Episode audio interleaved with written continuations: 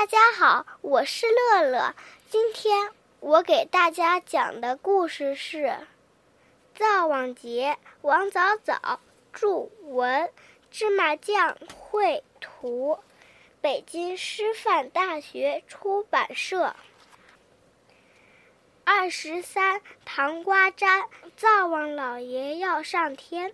一进村，清脆的童谣声就不绝于耳，听得天瑞心里也欢喜雀跃起来。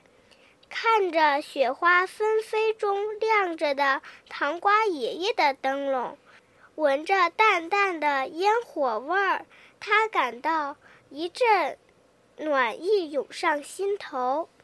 到磨坊村和外公外婆一起过灶王节，他们一定很高兴吧？灶王节就是灶王爷的节日啦。这个灶王爷嘛，天瑞以前听外婆讲过一个故事。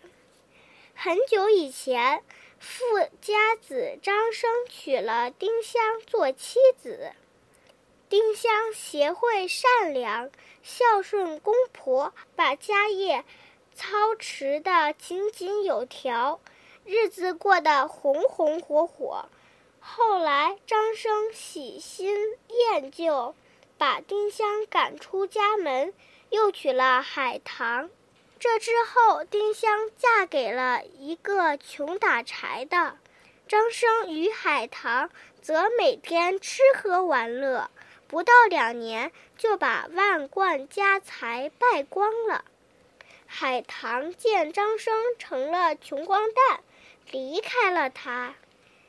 张生孤独一人，又不会手艺，只好拿个破碗沿街乞讨。有一年的腊月二十三，大雪纷飞，天寒地冻，张生又冷又饿。来到一户富人家门前讨饭，张生从面里吃出了丁香和他结婚时戴的发簪，认出眼前的女人便是被他休掉的妻子，心里羞愧难当，一头钻进灶门里去了。玉皇大帝觉得张生能认识到自己的错误，还不算太坏。就分他做了灶王爷。呵呵，灶王爷曾经也是个凡人呢。不知外公家的灶王爷长得像张生吗？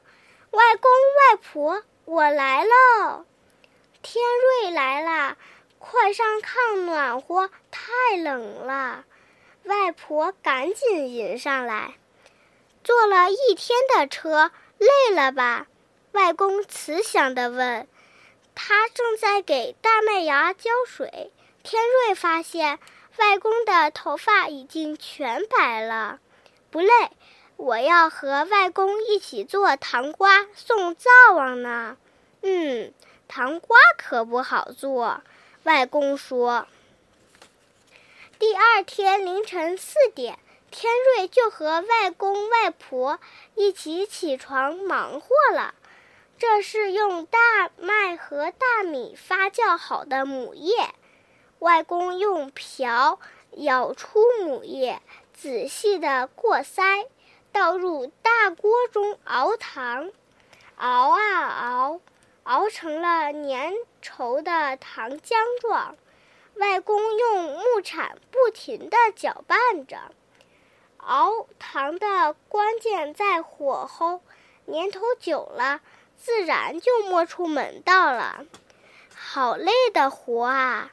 外公开始喘大气了，但他看着锅里金黄色的糖浆，脸上始终流露出欣喜的神色。年轻人谁也不愿意留在村里，把这门手艺传下去。唉，做糖瓜费功夫、费力气，不赚钱。外公叹了口气。好啦，起锅拔丝。外公把起锅后的糖饴趁热婆逛在撑架上，拉糖喽。外公和外婆使劲儿把糖饴拉成长条，又扣在一起，这样一抻一扣，需要好多遍才能形成中空的圆柱体糖条。天瑞帮他们用力拉扯着粗麻绳状的糖条，一直拖到院子里。一股白色的热浪从作坊里窜出来，整个院子立即弥漫出醉人的甜香。好不容易，终于拉好糖条啦！外公用麻绳把糖条绞成对儿。一个个可爱的、闪着光泽的小糖瓜就做好了。把糖瓜趁热放在寒冷的屋外，冷热相遇，糖瓜里面会出现漂亮的小气泡。天瑞发现，外公干着活的手看起来很苍老了。来糖瓜爷爷家蹭到糖瓜的小孩们。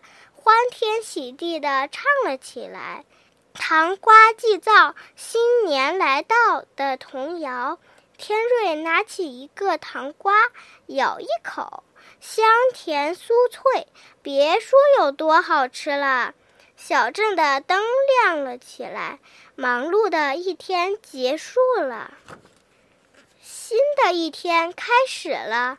今天是灶王节，寒冷的清晨。万公就挑着担子，踩着霜花走街串巷去了。他拎着一口小锣，边走边敲：“卖糖瓜喽！”锣上和拖长的音调越来越远。看着外公白发苍苍的背影，在寒雾中渐行渐远。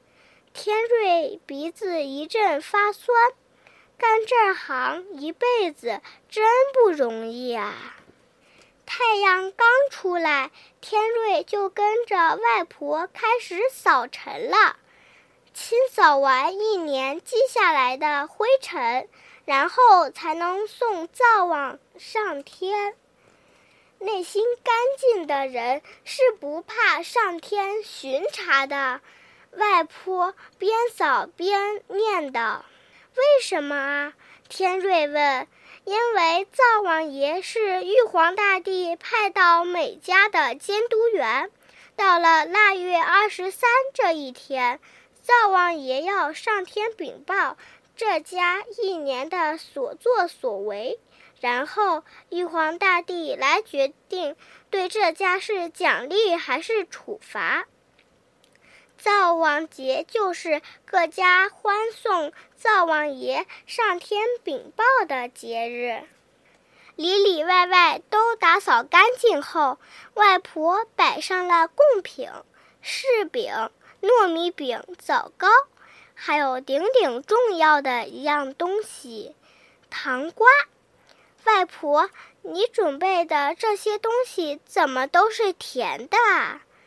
让灶王吃了嘴甜，上天光说好话。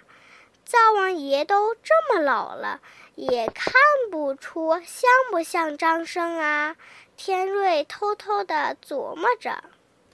外婆给灶门口抹点老酒，把灶王爷灌晕乎，他就不乱说话了。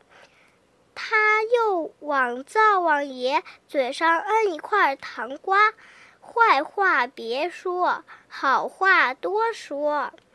看糖瓜粘住灶王爷的嘴，他连张都张不开，只好一笑了之了。外婆又捡出一匹漂亮的小马，小马，小马，快驮着灶王爷上天吧。焚香祭拜后，外婆很恭敬地把灶王像接下来，和捡的小马一起卷在烧纸里烧了。外婆双手合十，磕头祭拜。灶王爷，您老人家上天言好事，下地保平安。送走灶王之后，直到除夕的这段时间就是迎春日，要准备过年啦。傍晚的风雪中，外公回来了，他的脸都快冻僵了。